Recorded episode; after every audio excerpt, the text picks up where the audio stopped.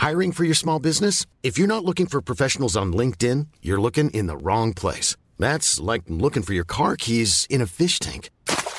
LinkedIn helps you hire professionals you can't find anywhere else, even those who aren't actively searching for a new job but might be open to the perfect role. In a given month, over 70% of LinkedIn users don't even visit other leading job sites. So start looking in the right place. With LinkedIn, you can hire professionals like a professional. Post your free job on linkedin.com slash spoken today. Heraldo Radio 98.5 FM, una estación de Heraldo Media Group, transmitiendo desde Avenida Insurgente Sur 1271, Torre Carrachi, con 100.000 watts de potencia radiada. Esto es República H, la información más importante con el punto de vista objetivo, claro y dinámico de Blanca Becerril. Hola, hola, muy buenas noches. Son las 8 de la noche en punto de este viernes, por fin es viernes 23 de abril del año 2021. Yo soy Blanca Becerril. Esto es República H y yo, por supuesto, que como todos los días lo invito a que se quede conmigo porque en los próximos minutos le voy a dar la información más importante generada hasta el momento para que usted, por supuesto, esté bien informado de lo que ha ocurrido en las últimas horas en el territorio nacional. ¿Cómo va el asunto del coronavirus? Le vamos a decir. Pero lo más importante que sucedió hoy es que el ministro presidente de la Suprema Corte de Justicia de la Nación y también del Consejo de la Judicatura Federal, eh, Saldívar, Arturo Saldívar, respondió a la posible ampliación de su mandato en la Suprema Corte.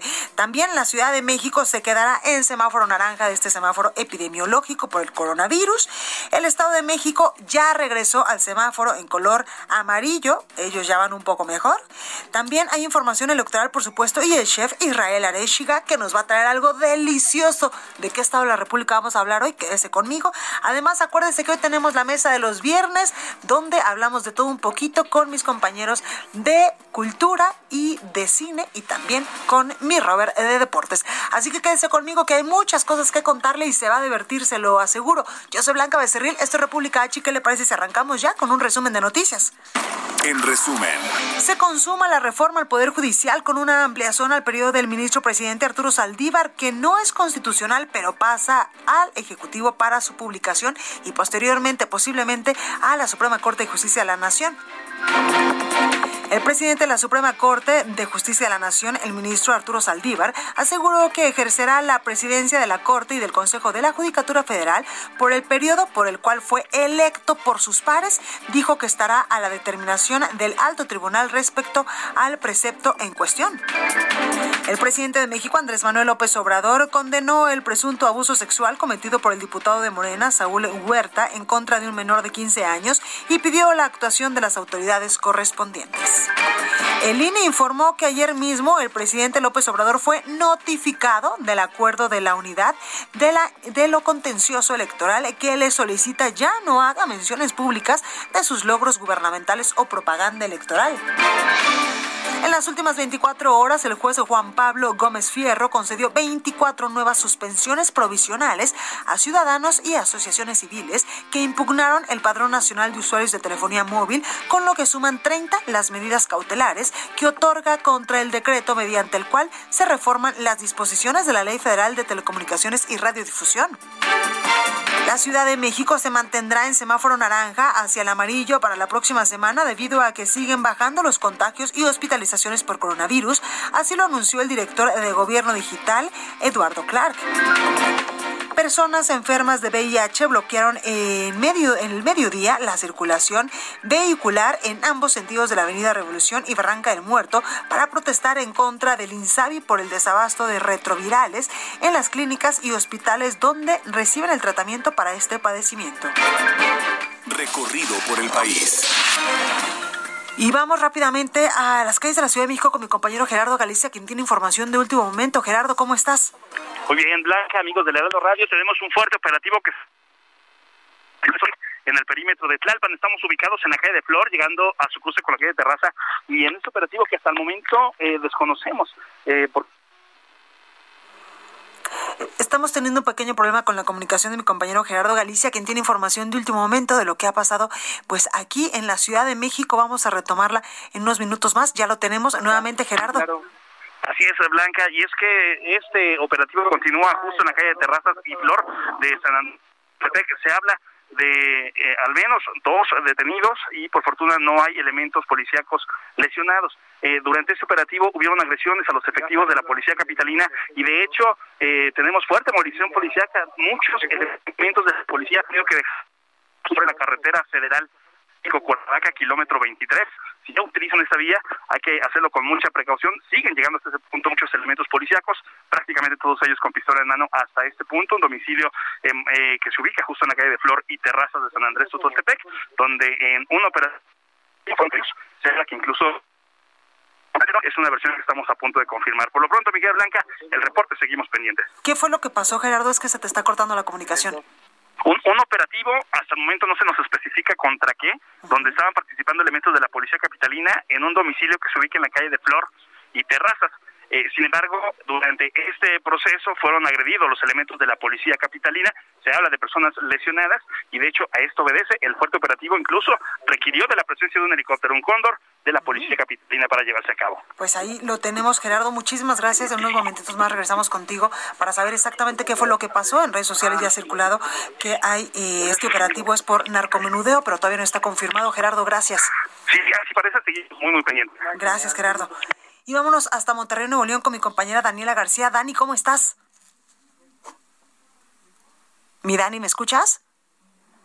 No, creo que nos colgó mi Dani. Y vamos entonces a Veracruz con Juan David Castilla. Juan, ¿cómo estás? Adelante. Buenas noches, Blanca. Te saludo con gusto. También a todo el auditorio. Comentarte la lamentable noticia de que glaciar Ayoloco, ubicado en la cumbre del volcán Iztaccíhuatl, considerado una de las principales generadores de agua en el país, fue declarado distinto por investigadores en la Universidad Nacional Autónoma de México. En el marco nacional de eh, la Madre Tierra, Hugo Delgado Granados, académico del instituto, eh, dio a conocer que eh, instalaron una placa para recordar que este sitio ya está seco. El científico sostiene que el principal efecto de su extinción es la disminución del agua dulce. Además, sin las masas grandes de hielo a la parte alta de las montañas, la temperatura se incrementa en el ámbito global e inhibe las precipitaciones. De acuerdo con la información de la UNAM Blanca, decirte que los glaciares son masas de hielo que permanecen en las cumbres de las montañas durante por lo menos un año. Su importancia ecológica radica en la generación de agua dulce en la Tierra. En el caso de México, según los expertos de la UNAM, eh, disminuyeron durante el siglo XX y sus afectaciones se han acelerado en los últimos dos décadas. Eh, decirte que debido al cambio climático y la afluencia de toda la actividad humana, las temperaturas que normalmente se conservaban en estos cuerpos de agua eh, han cedido ocasionando su desaparición, como es el caso de Ayololco. Decirte que es una mala noticia para el estado de Veracruz, toda vez que ha sido un afluente de agua para este estado. Y decirte que van a seguir los estudios por parte de la UNAM para conocer realmente qué fue lo que ocasionó esta madre. Eh, dicen que fue eh, el cambio climático y también eh, la situación de, eh, de el vulcanólogo, geólogo y montañista ha estudiado la desaparición de glaciares, caso de síntomas del deshielo y del calentamiento global. Su trabajo ha documentado el retroceso de los cuerpos durante los últimos 40 años, Blanca, y ha podido constatar que esto genera un amplio problema. Pues ahí la información, Juan, gracias. Abrazo, hasta luego. Igualmente. Ahora sí vámonos hasta Monterrey, Nuevo León con mi compañera Daniela García. A mí se me hace que Orlando está jugando con los teléfonos y no le atinó como si fuera el teléfono de mi alegría. No se crea, no se crea, es broma. Oiga, Dani, ¿cómo estás? Un saludo hasta Monterrey. ¿Qué tal, Blanca? Muy buenas tardes. Pues ahora sí espero que me escuchen con información sobre el helicóptero que se desplomó esta tarde aquí en Nuevo León. Esto fue en la carretera Laredo, cerca del aeropuerto del norte y del campo militar de la séptima zona en Apodaca. Este incidente ocurrió alrededor de la una y media de la tarde a la altura del kilómetro 19 de esta vía y según información de Protección Civil del Estado, la aeronave era abordada únicamente solo por una persona al momento que cayó y esta persona pues había, habría perdido la vida al momento del impacto. Eh, a bordo solamente se, estaba el capitán del helicóptero y se tuvo que atender pues el incendio que se ocasionó una vez que este helicóptero cayó. Eh, cayó a un lado de los carriles de sur a norte de la vialidad, por lo que esta fue cerrada finalmente y la aeronave se enredó con cables de luz y comenzó a incendiarse, comprometiendo las líneas eléctricas en la zona. Según se ha informado, el helicóptero habría salido del aeropuerto del norte con dirección a un helipuerto privado en Monterrey y se desconoce realmente, al, al menos al momento, cuáles fueron las causas de por qué cayó esta nave en la tarde aquí en Nuevo León Blanca. Muchísimas gracias, Dani, por la información. Estamos pendientes, muy buenas noches. Gracias. Y vámonos hasta Guadalajara, Jalisco, con mi compañera Mayeli Mariscal. Mayeli, ¿cómo estás? Hola, ¿qué tal Blanca? Muy buenas noches. Buenas noches a todo el auditorio. Pues eh, ya el gobierno de Jalisco presentó justo el día de hoy algunas estrategias para la contención de casos de COVID-19. Esto eh, pues en el marco de la celebración del Día de las Madres el próximo 10 de mayo. Y es que recordar que en el 2020 en esta, eh, en esta celebración pues se dieron grandes aumentos en los casos activos de, del coronavirus eh, debido a que pues se realizaron algunas reuniones familiares y se relajaron las medidas sanitarias. En esta ocasión, el gobierno del estado eh, pues eh, llamó a la población justo a mantener las medidas sanitarias, sobre todo evitar las aglomeraciones. También los restaurantes estarán trabajando a un 50% de su aforo, además de que se tendrá que cuidar el que no haya tantos comensales también por mesa y adicionalmente pues se plantean ya varias estrategias por la parte comercial también para incrementar o aumentar los horarios. Esto, eh, pues, para evitar justo estas aglomeraciones. Sin embargo, están eh, prohibidas las ventas nocturnas. También el día de hoy eh, se anunció que, bueno, en los 125 municipios que integran el estado estarán cerrados los panteones y cementerios. Esto a partir del día 7 de mayo, a partir de las 6 de la tarde y hasta el 11 de mayo a las 6 de la tarde eh, se permanecerán cerrados estos espacios y adicionalmente pues los hoteles también se mantienen con un aforo permitido al 66%. Es lo que se comentó el día de hoy, Blanca. Pues ahí los detalles, Mayeli, gracias. Excelente noche y buen fin para todos. Igualmente, vámonos hasta Michoacán con mi compañera Paola Mendoza. Paola, ¿cómo estás? Muy buenas noches, Blanca, a ti y a todo tu auditorio.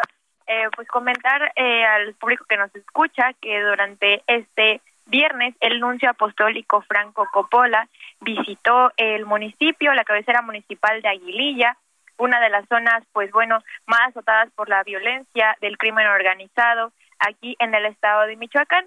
La visita del nuncio apostólico Franco Coppola inició el día de ayer por la tarde-noche al arribar a la cabecera municipal de Apatingán, a la diócesis de este municipio, en donde, pues bueno, dio un mensaje de paz y reconciliación a las familias víctimas de la violencia. Posterior a ello, el día de hoy, en punto de las nueve de la mañana, partimos en una caravana eh, por los 83 kilómetros que dividen a Apatingán con Aguililla y pues bueno, eh, comentarte que durante todo el trayecto carretero nos topamos con al menos cinco retenes por parte de la policía de Michoacán en una zona en la que comúnmente señalan, pues bueno, los ciudadanos que habitan sobre estas rancherías, esas tenencias que pues bueno, no hay mayor eh, acompañamiento policial. En la visita del enviado del Vaticano sí lo hubo. Al llegar ya a la cabecera municipal de Aguililla, el nuncio celebró una misa en una de las escuelas eh, públicas, una escuela primaria. Ahí, pues bueno, eh, señaló que la población ha sido muy valiente al pues aguantar hasta cierto punto todos los eh, todos los todos los eh, todas las eh, cosas que hace que pasan eh, con el crimen organizado sobre todo en el tema pues de la violencia que azota la cabecera municipal y las tenencias estos cortes carreteros que normalmente se trazan se trazan por parte del crimen organizado y pues bueno, ya por último pasó a la tenencia del aguaje, en donde en un acto simbólico bendijo a la población del lugar y les recomendó que pues no perdieran la fe, que se mantuvieran firmes y que pues regresaran a sus comunidades, ya que se sabe que en los últimos meses al menos el 80% de la población ha salido de sus hogares desde el lugar donde los vio crecer debido al crimen organizado. Durante su visita pues se rumoró por parte de, de la diócesis de Apachingán que había presencia de sicarios y halcones, por decirlo así, de parte de grupos criminales como el Cártel Jalisco. Sin embargo, esta información nunca se confirmó, Blanca. Pues ahí los datos, Paola, muchísimas gracias. Cuídate mucho. Claro que sí, estamos para informar. Muy buenas noches y muy buen fin de semana. Igualmente, y es que en Aguililla la cosa está complicada en materia de seguridad. Oiga, íbamos a las calles de la Ciudad de México para ver cómo anda el tránsito con mi compañero Javier Ruiz. Javier, ¿cómo estás? Muy bien, Blanca, ¿qué tal? Te saludo con gusto, excelente noche. Pues Blanca, viernes complicado en cuestiones de realidad, principalmente en la zona centro de la Ciudad de México. Hemos recorrido parte de la calzada San Antonio Abad. La circulación, pues prácticamente a vuelta de rueda desde la avenida Lucas Alamán esto para llegar hacia el eje 3 1, bien para continuar al viaducto Miguel Alemán. El sentido opuesto también con carga vehicular, la verdad mucho más aceptable, rezamos únicamente llegando a la incorporación con la avenida 20 de noviembre. En lo que corresponde a Fray Servando Teresa de Mier, en este punto pues avance lento, principalmente de la zona del eje central y para quien desea llegar al mercado de Sonora, aquí en este punto pues tenemos reducción de carriles, eso provoca que el avance sea lento para quien desea llegar hacia el eje 3 Oriente y más adelante también llegando a la avenida 8, la avenida Francisco Morazán, tenemos obras, se está construyendo un puente vehicular, esto provoca que únicamente haya dos eh, carriles para quien desea llegar hacia la calzada general Ignacio Zaragoza y es por ello que la circulación pues prácticamente totalmente detenida. No está de más utilizar el eje 4 Sur, el viaducto también ya no es alternativa porque se encuentra saturado de vehículos desde Tlalpan y en dirección hacia el circuito interior. De momento, Blanca, el reporte que tenemos. Pues ahí los datos. Muchísimas gracias, Javier. Estamos atentos a palabras. Buenas noches. Buenas noches. La nota del día. Oiga, y luego de una sesión de casi 24 horas, la Cámara de Diputados concluyó la aprobación de la reforma judicial que eh, pues eh, dará pues más facultades al Poder Judicial de la Federación y también al Consejo de la Judicatura, entre otras muchas cosas, pues reforma muchas eh, cosas de lo que se está haciendo para pues evitar el nepotismo, la corrupción y otros males que aquejan a el Poder Judicial. Y entre ellos pues también en esta reforma aprobada ya en el Senado de la República y ahora en la Cámara de Diputados, se dará al presidente de la Corte y el Consejo de la Judicatura la ampliación de su cargo por dos años más, lo que pues no contempla la Constitución, aunque es una reforma que busca acabar con vicios del Poder Judicial, como le decía yo, el nepotismo de jueces y magistrados. El debate se centró pues en el artículo transitorio que daría a Arturo Saldívar la posibilidad de estar al frente de la Corte por un periodo de seis años y no de cuatro. Al respecto, el ministro presidente de la Suprema Corte, Arturo Saldívar, esperará a que el artículo transitorio referente a la ampliación de su mandato sea impugnado y resuelto por la misma Suprema Corte de Justicia de la Nación, luego de, la, de que la Cámara de Diputados pues, aprobó el dictamen de la reforma al Poder Judicial. Saldívar aclaró que él no busca ampliar su periodo como presidente de la Corte y que no tuvo pues nada que ver en la elaboración de la reserva que se agregó de última hora en la Cámara de Senadores. Incluso dice en este posicionamiento que muy temprano eh, dio a conocer a través de sus redes sociales. Es cierto que en de último momento se incluyó un artículo transitorio en el que se amplía por dos años la duración del curso administrativo de la presidencia de la Suprema Corte de Justicia de la Nación, mas no se extiende el plazo de encargo como ministro de la Corte, explicó Arturo Saldívar en este posicionamiento. También agrega, ahora estaré atento primero a su publicación y después a cualquier acción legal que se llegara a presentar ante la Suprema Corte, órgano que en su caso deberá analizar y resolver cualquier cuestión de inconstitucionalidad. También resaltó que el dictamen aprobado pues dará vida a una reforma judicial de gran calado y envergadura, la más trascendente, destacó, desde 1994 y que permitirá pues tener un poder judicial renovado y fortalecido. Es así como pues se esperarán a cualquier acción legal o a cualquier acción que sea interpuesta ante la Suprema Corte y el ministro presidente pues no se había posicionado porque estaba en curso estas modificaciones legislativas en la en el Congreso de la Unión, en la Cámara de Diputados y, en un primer momento en el Senado de la República. Oiga, y el presidente López Obrador condenó el caso del diputado Saúl Huerta, acusado de presunto abuso de un menor.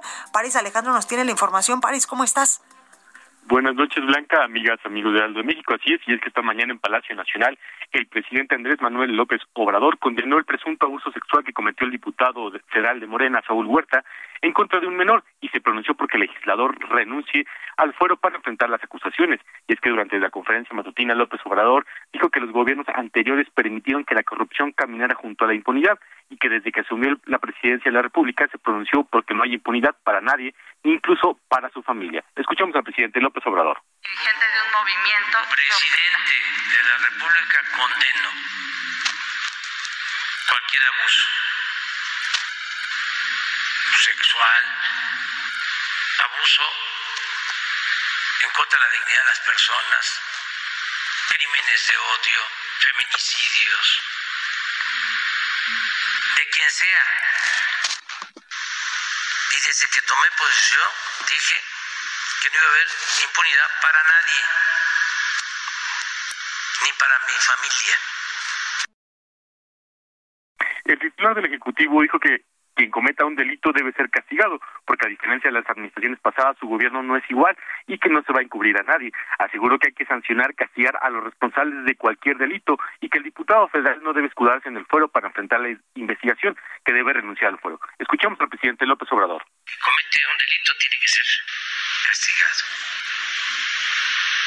porque no somos iguales, no vamos a encubrir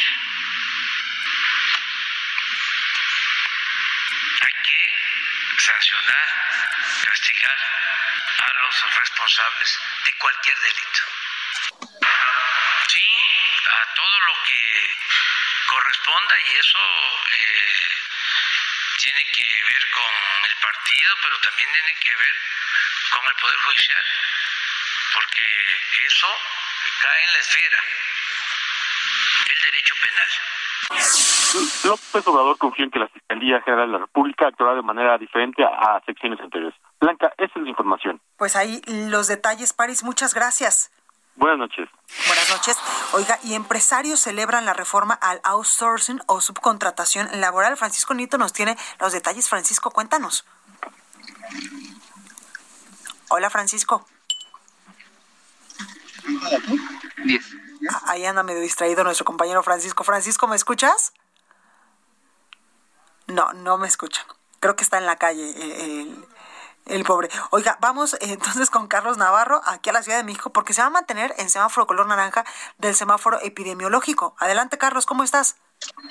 Buenas noches, Blanca. Te saludo con gusto a ti al auditorio y comentarte que la Ciudad de México se mantiene en el naranja del semáforo epidemiológico, pero hacia el amarillo con nuevas actividades para la próxima semana. Se trata de las oficinas privadas, baños públicos y vapores, así como reuniones y, y capacitaciones a negocios y fiestas infantiles. Este es el detalle. La jefa de gobierno, Claudia Sheinbaum, informó que sigue la tendencia a la baja en algunos indicadores que miden el comportamiento de la emergencia sanitaria. Escuchemos. Siguen bajando el número de casos positivos en la ciudad sigue bajando la positividad y siguen bajando las hospitalizaciones. Eh, aún no nos coloca el gobierno de México el semáforo amarillo, pero vemos como todos los indicadores van disminuyendo. Y esto nos permite abrir nuevas actividades. Hay dos indicadores que definió la Secretaría de Salud Federal que no le permiten a la capital del país avanzar a la siguiente fase. Se trata de la tendencia de síndrome COVID y la tasa de incidencia de síndrome COVID entre 100 mil habitantes. El director de Gobierno Digital de la DIP, Eduardo Clark, detalló el comportamiento de la emergencia sanitaria por COVID-19. Hay 2.116 hospitalizados por COVID-19 en la Ciudad de México, una disminución de 205 en comparación con el 16 de abril. Es la cifra más baja en el último año, incluso desde que cuando comenzó a subir en abril del año pasado. La ocupación hospitalaria en nosocomios públicos se encuentra en 25.01% y los ingresos hospitalarios en esta semana que está por concluir fueron 1.139, 18% menos en comparación con el periodo previo, mientras que la positividad es de 7.5% en la Ciudad de México. Todos estos indicadores son los más bajos que ha registrado la Ciudad de México, que ya la ponen cerca del amarillo. Escuchemos a Clark. La velocidad a la que estamos decreciendo hoy, en la última semana se ha acelerado esta velocidad. Hace justo siete días estábamos cerca de 30 personas menos hospitalizadas por medio diario en la ciudad, hoy estamos más bien cerca de las 45. También Eduardo Clark detalló el esquema de operación de las actividades que reanudan labores a partir de la próxima semana. En el caso de oficinas privadas, el uso de cubrebocas es permanente. Debe haber filtro sanitario. Además, mantener la separación de personas en espacios distintos y divisiones físicas con mamparas. Ojo, el aforo máximo en estos lugares es del 20% y se obliga el uso del sistema QR para identificar posibles contagios. En caso también, si se cita reuniones en oficinas, no pueden dar alimentos ni agua y tampoco puede haber más de seis personas. En un dato importante es en el caso del programa de Ciudad Aire Libre, donde reuniones y fiestas infantiles deberán usar cubrebocas, un registro de personas para el rastreo de contactos y no se permitirán áreas de baile ni alcohol y su horario permitido será hasta las 21 horas. Te recuerdo que son solamente alrededor de 50 personas el aforo máximo y los baños y vapores que ha sido uno de los negocios que más han sufrido y que no habían abierto en más de un año regresan a partir del próximo lunes al 30% de aforo. Deberán de asignarse de manera escalonada los cubículos cubículos asignados, la ventilación continua durante la noche y la higiene permanente. Esto es parte de lo que va a haber la próxima semana, Blanca. Muchísimas gracias, Carlos. Y vamos rápidamente, tenemos José Ríos, un minutito, perdónanos, eh, danos la nota del Estado de México que ya pasó a semáforo amarillo. Es correcto, Blanca. Buenas noches. Saludo con gusto a ti al auditorio que nos escucha por el Heraldo Radio. Pues bueno, como bien comentas, esta mañana, al contrario que en la Ciudad de México, el gobernador del Estado de México, Alfredo del Mazo, informó que a partir de este lunes la entidad avanzará a semáforo amarillo y adelantó que también comenzará el plan de vacunación contra la COVID-19 a maestros de la entidad. En un mensaje en redes sociales, el mandatario explicó que el cambio se da por el avance en la vacunación, el ritmo de contagios y el número de hospitalizaciones que tuvo una disminución en la entidad durante las últimas semanas. Algo blanca que, bueno, pues adelantamos aquí en el Heraldo de México en nuestra edición de este viernes. Con el cambio del semáforo, el mandatario explicó que las tiendas departamentales, plazas y centros comerciales podrán mantener sus operaciones todos los días de la semana hasta las 21 horas y con un aforo del 50%, mientras que los restaurantes también podrán mantener esas mismas operaciones todos los días con un aforo del 50% y con un horario de funcionamiento hasta las 12 de la noche. Por último, seguimos pendientes. Gracias. Vamos a un corte y regresamos con más. Continúa escuchando a Blanca Becerril con la información más importante de la República en República H. Regresamos. Heraldo Radio.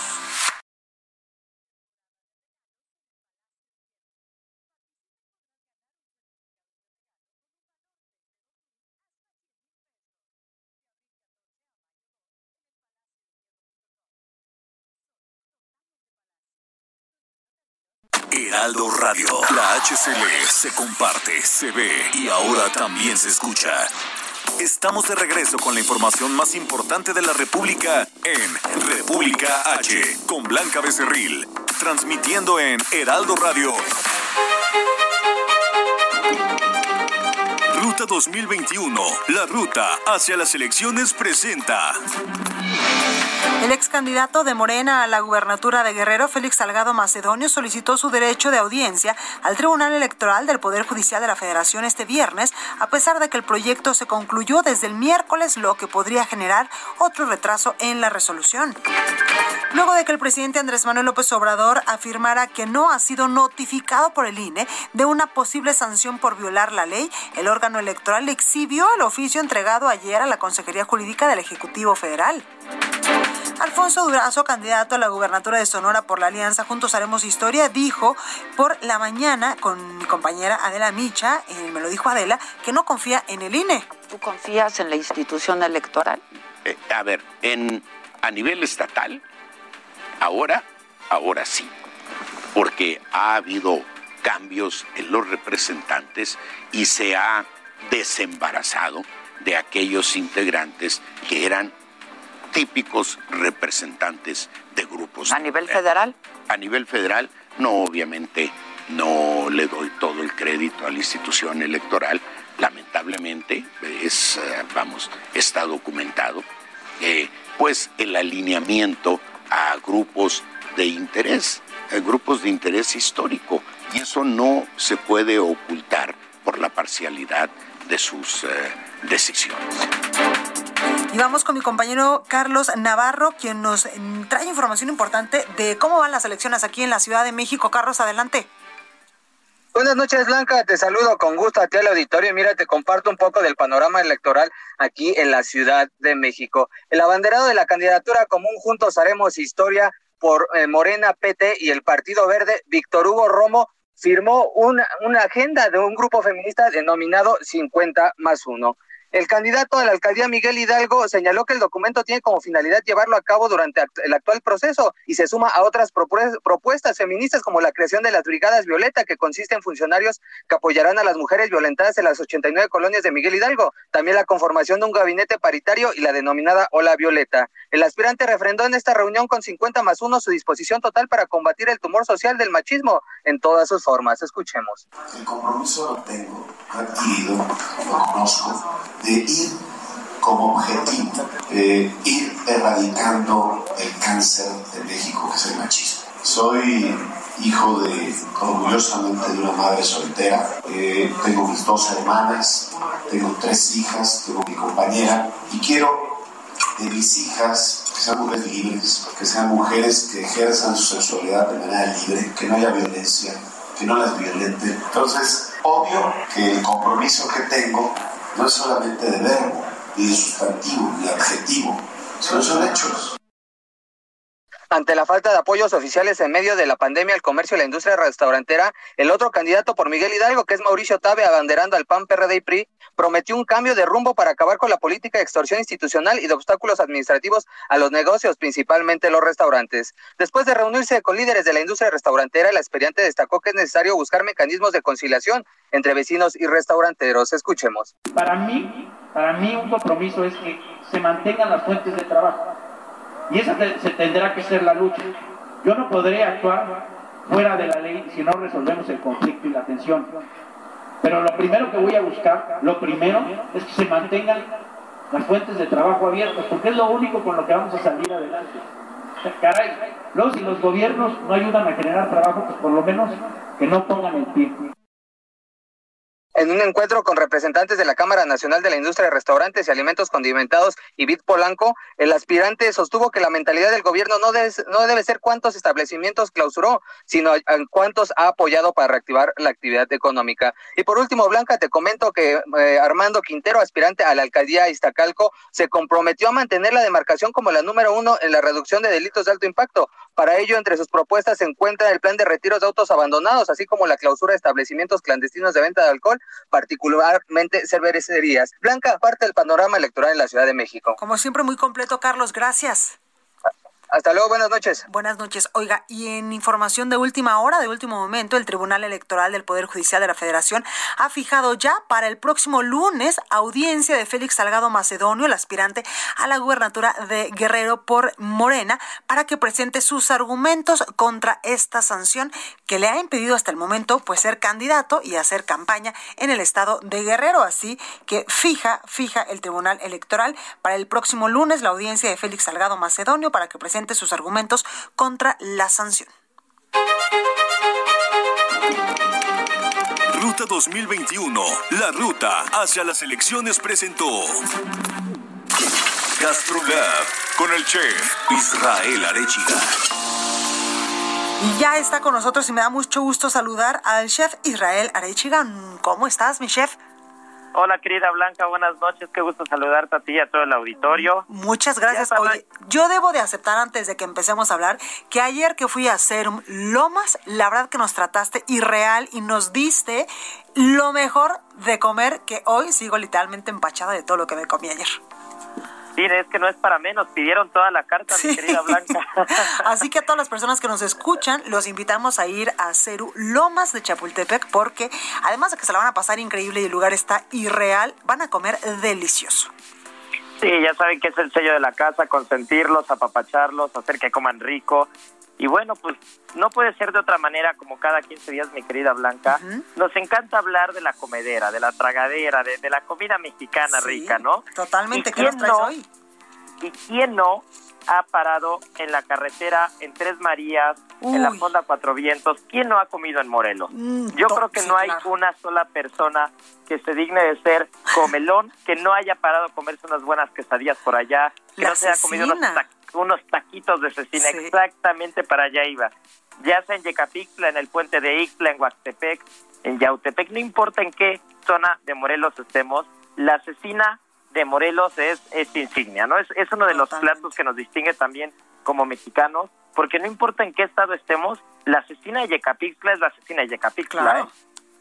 Con una buena salsita roja, con un buen guacamole, unas tortillas ahí de maíz eh, recién tiradas al comal. Y la cremita ácida también ahí arriba, que sabe muy buena, sí. Es que de verdad no importa qué le pongamos a los tacos de cecina, es una delicia. Y hablando de tacos, también los tacos acorazados de, de, Cuernavaca, estos tacos de guisado con el arroz Morelos, que dicho sea de paso, también es uno de los productos insignias de México, ¿no? es, un arroz con denominación de origen, que es reconocida la calidad eh, en todo el mundo. El arroz de Morelos eh, es, es de verdad uno de los grandes aliados que tenemos nosotros como cocineros, porque es uno de los productos que, que realmente podemos decir es un producto mexicano que, que tiene toda la calidad, ¿no? Y cuando hablamos de Morelos también, pues estamos hablando de, de, que tienen un campo espectacular, la siembra de la caña de azúcar, del maíz, del sorgo, las huertas. Por ejemplo, en los restaurantes usamos demasiados productos orgánicos, sobre todo las lechugas que vienen de Morelos. ¿no? Entonces, Morelos es como, como el estado que produce eh, todas las hojas, todas las lechugas, toda, toda, la, toda la huerta rica que llega a los restaurantes, gran parte viene de Morelos. ¿eh? Esa es una cosa que hay que rescatar. Totalmente, mi chef. Oye, ¿y algún postrecito ya para ir cerrando?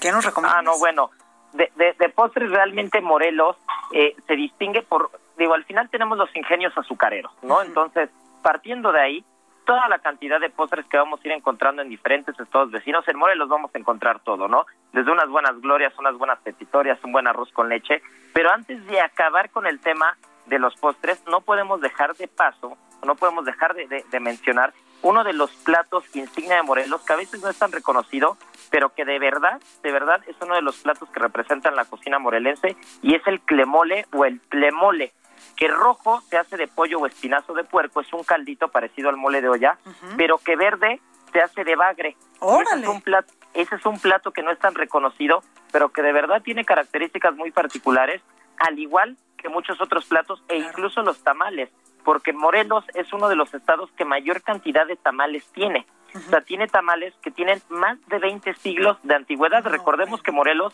eh, o toda la zona de Morelos, todo el valle de Morelos, era ocupado desde la época prehispánica, era, era una ciudad muy habitada, ¿no? Entonces, realmente desde, desde la producción de la cecina, que se usaba la salazón de las carnes para que los, los viajeros pudieran llevar carne o productos, claro. así es, durante largas distancias y se conservara, hasta los tamales, el mismo clemole, son platos que son de origen prehispánico y que realmente no los tenemos tan en el radar, pero que forman parte de la gastronomía mexicana y de la gastronomía Totalmente. Pues ahí lo tenemos, Chef Israel Arachiga. Muchas gracias.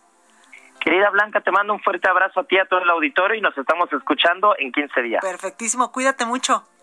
Igualmente. Hasta luego. Oiga, y ya que hablamos de cosas ricas y deliciosas, vamos con mi compañera Melisa Moreno a la sección de cultura para que nos diga qué podemos deleitarnos este fin de semana. Adelante, Melisa. Bienvenidos a la Agenda Cultural del Heraldo de México. Yo soy Melisa Moreno, editora de artes, y esta es mi selección de eventos para República H. La puesta en escena Pequeñas Grandes Cosas, una escritora interpretada por Mariana Garza recibe una propuesta de trabajo rara, hacerse cargo de una columna de consejos de manera anónima y sin paga. Ahora debe lidiar con una avalancha de correos cartas de personas que buscan consejo, que quieren poner el cuerno, que no saben cómo declarar su amor, que han hecho cosas terribles, que no pueden perdonar a otros o a sí mismos. Basada en el bestseller de Shirley Strait y adaptada al teatro por Nia Bárdalos, esta obra recoge las cartas y respuestas reales publicadas entre 2010 y 2012 en el popular blog Querida Sugar. Pequeñas Grandes Cosas tiene funciones de viernes a domingo en el Teatro Milán. A veces las cosas funcionan por las razones equivocadas de Darío Escobar, presenta obras que son parte de las series Construcciones Geométricas y Construcciones Modulares iniciadas en 2012. A través de una investigación formal y conceptual dentro del territorio de lo pictórico, el artista ofrece una reflexión crítica e incisiva sobre la estrategia geométrica, parte de la cultura popular presente en Latinoamérica a la que pone a conversar con la historia del arte geométrico universal. Un encuentro del que surgen las interrogantes, ¿cómo se define lo oculto y lo popular? ¿Quién se encarga de definirlos? A veces las cosas funcionan por las razones equivocadas. Es la cuarta exposición individual en México del artista guatemalteco, comisariada por el curador y crítico de arte Daniel Garza Usabiega, que se puede visitar en la galería RGR hasta el 5 de junio.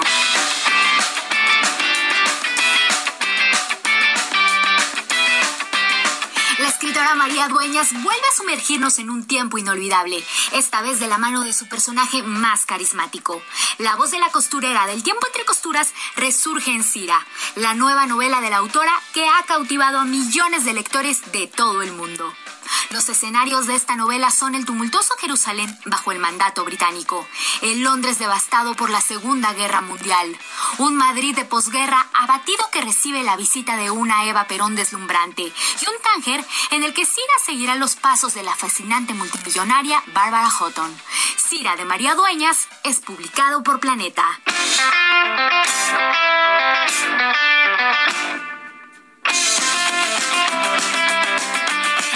Agenda Cultural del Heraldo de México. Yo soy Melisa Moreno y me encuentras en arroba melisototota. Nos escuchamos la siguiente semana.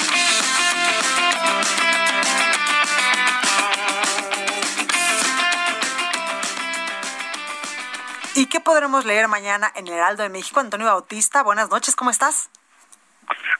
Muy buenas noches a ti y a los radioescuchas de República H aquí en el Heraldo Radio. Bueno, pues tenemos toda la cobertura de fin de semana de la Ruta 2021 y en este caso va a ser el debate que llevaron a cabo los candidatos a gobernador de Sinaloa, donde pues la, los que centraron las propuestas fueron Mario Zamora y Rubén Rocha Moya. Tenemos todos los detalles de las propuestas que hicieron y los señalamientos que eh, estuvieron apuntando en este debate. Y bueno pues la cobertura de todas las notas relevantes de este fin de semana sobre todo la visita del nuncio Franco Coppola y la el regreso al semáforo amarillo bueno la llegada al semáforo amarillo del Estado de México con todos los detalles de qué se puede y qué no se puede hacer en este momento ahí en el Estado de México. Eso es lo que vamos a traer en las páginas del Heraldo de México. Blanca. Lo tenemos mi Toño. Muchas gracias Gracias a ustedes, buen fin de semana. Buen fin de semana.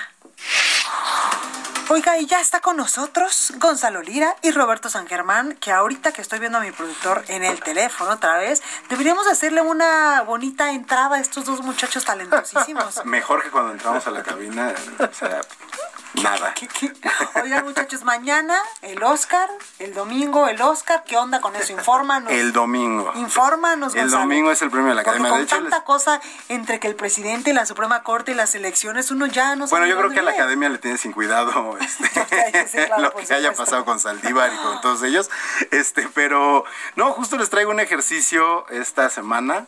Eh, que a ver cómo sale. Como de piedra, papel y tijeras, ¿no? No, no, no, más bien como que quiero ver sus eh, capacidades de intuición, eh, qué tan informados están, porque yo tengo una hipótesis. Este, de por sí los premios de la Academia ya llevan varios años que han caído en rating, que quienes lo siguen les, les han quitado la credibilidad y que quienes no lo siguen, pues cada vez les interesan menos.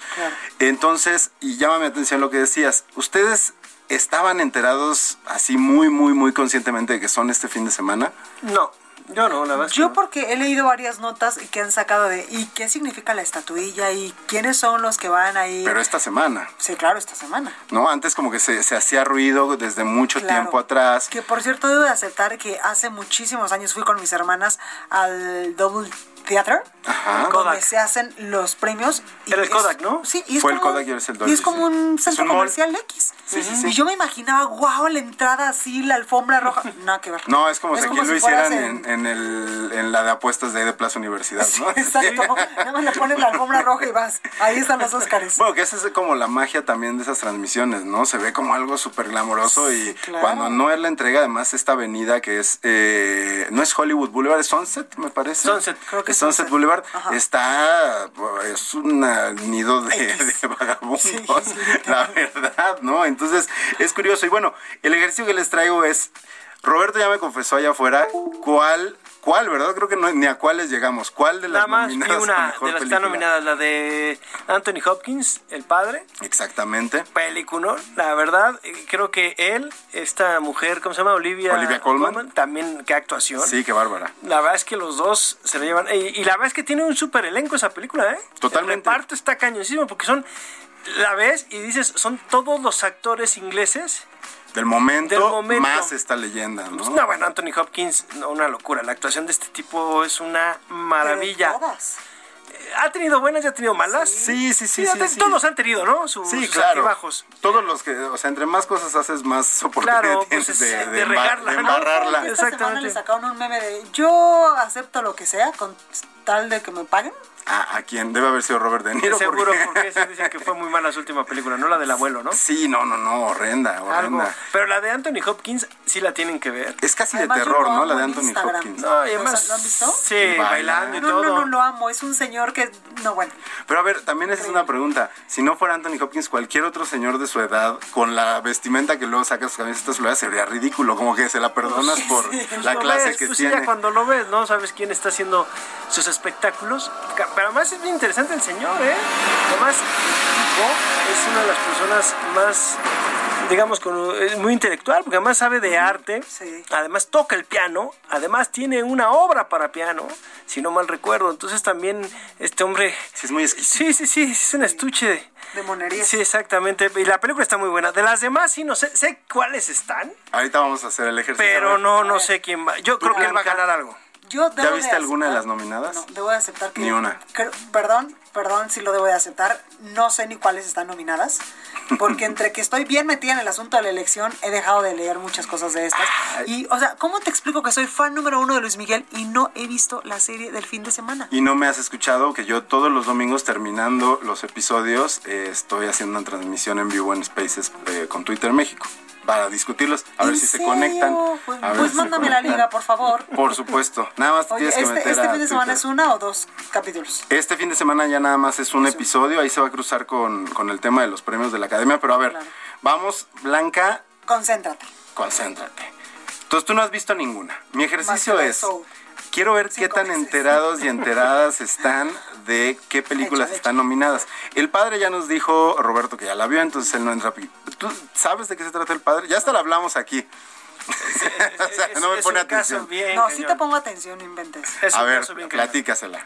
No, porque voy a No, spoilear porque- y la gente sí, está... a lo mejor Bueno, te- es una enfermedad Habla, habla sobre las enfermedades, sobre la salud mental a cierta edad. a cierta edad. Exactamente. Ok, esa es una. Luego tenemos Judas y el Mesías Negro. No sé Ah, si... no, esa no. No, No, no le suena algo. Como a No, Semana pues bueno, Santa, A Semana Santa, Jesucristo. Sí, Judas y el Mesías Negro me imagino que tiene que ver algo con el problema racial.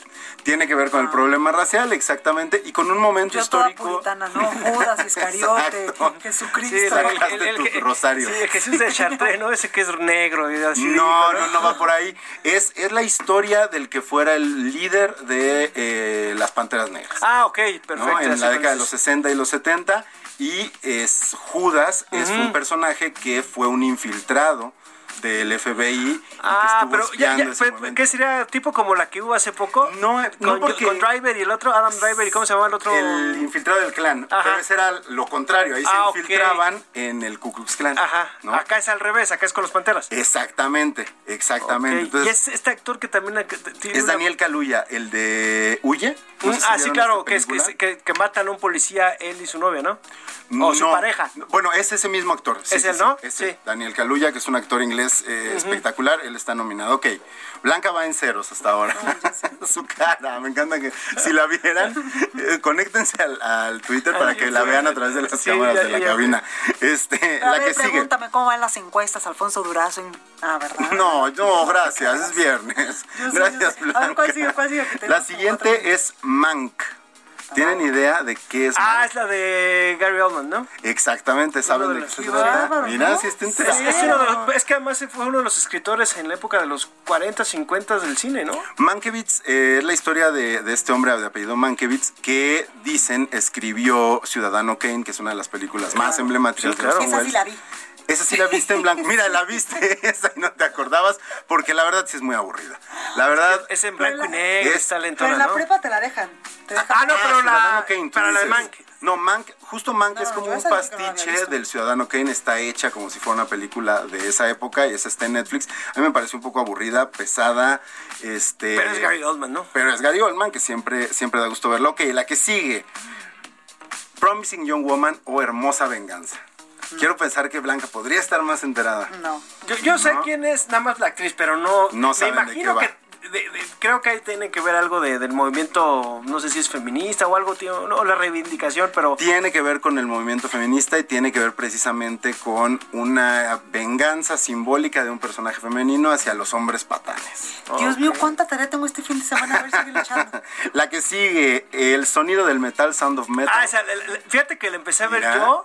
Y es de un, ¿cómo Me es? siento Es- como- Te voy a decir una cosa, este está bien interesante porque el actor es el primer actor musulmán que está nominado al Oscar como mejor actor, ¿no? Según yo. Exacto. Es un chavo que es, es un baterista.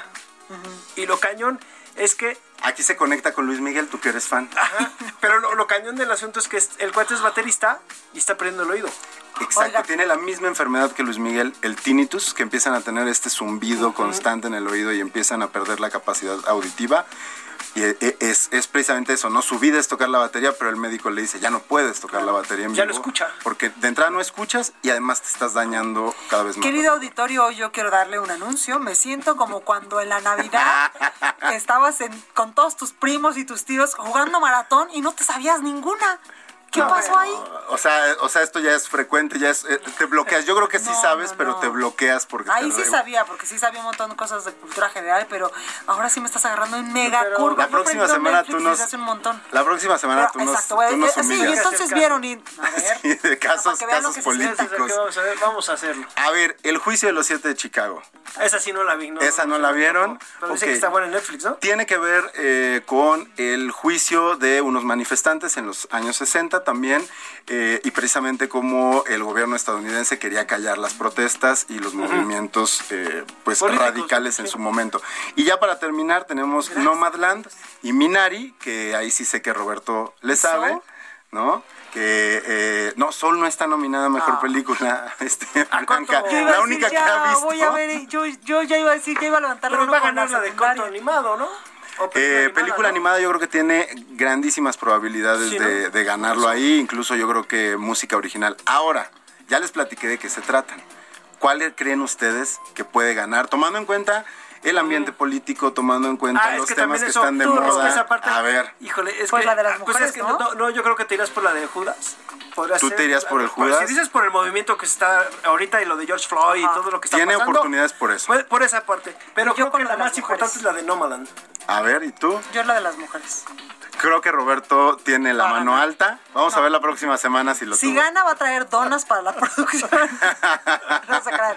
El gran premio. Muchas, sí, nosotros tenemos que darle un premio a él, no él a nosotros. Muchísimas gracias, muchachos. Los vemos el lunes y el próximo jueves y viernes. Yo soy Blanca Becerril, esto fue República H. Que tenga un excelente fin de semana y por favor, cuídese mucho. Esto fue República H, la información más importante de lo que pasa en el interior de la República, con el punto de vista objetivo, claro y dinámico de Blanca Becerril. Continúa escuchando Heraldo Radio, donde la H suena y ahora también se escucha. Una estación de Heraldo Media Group. Heraldo Radio.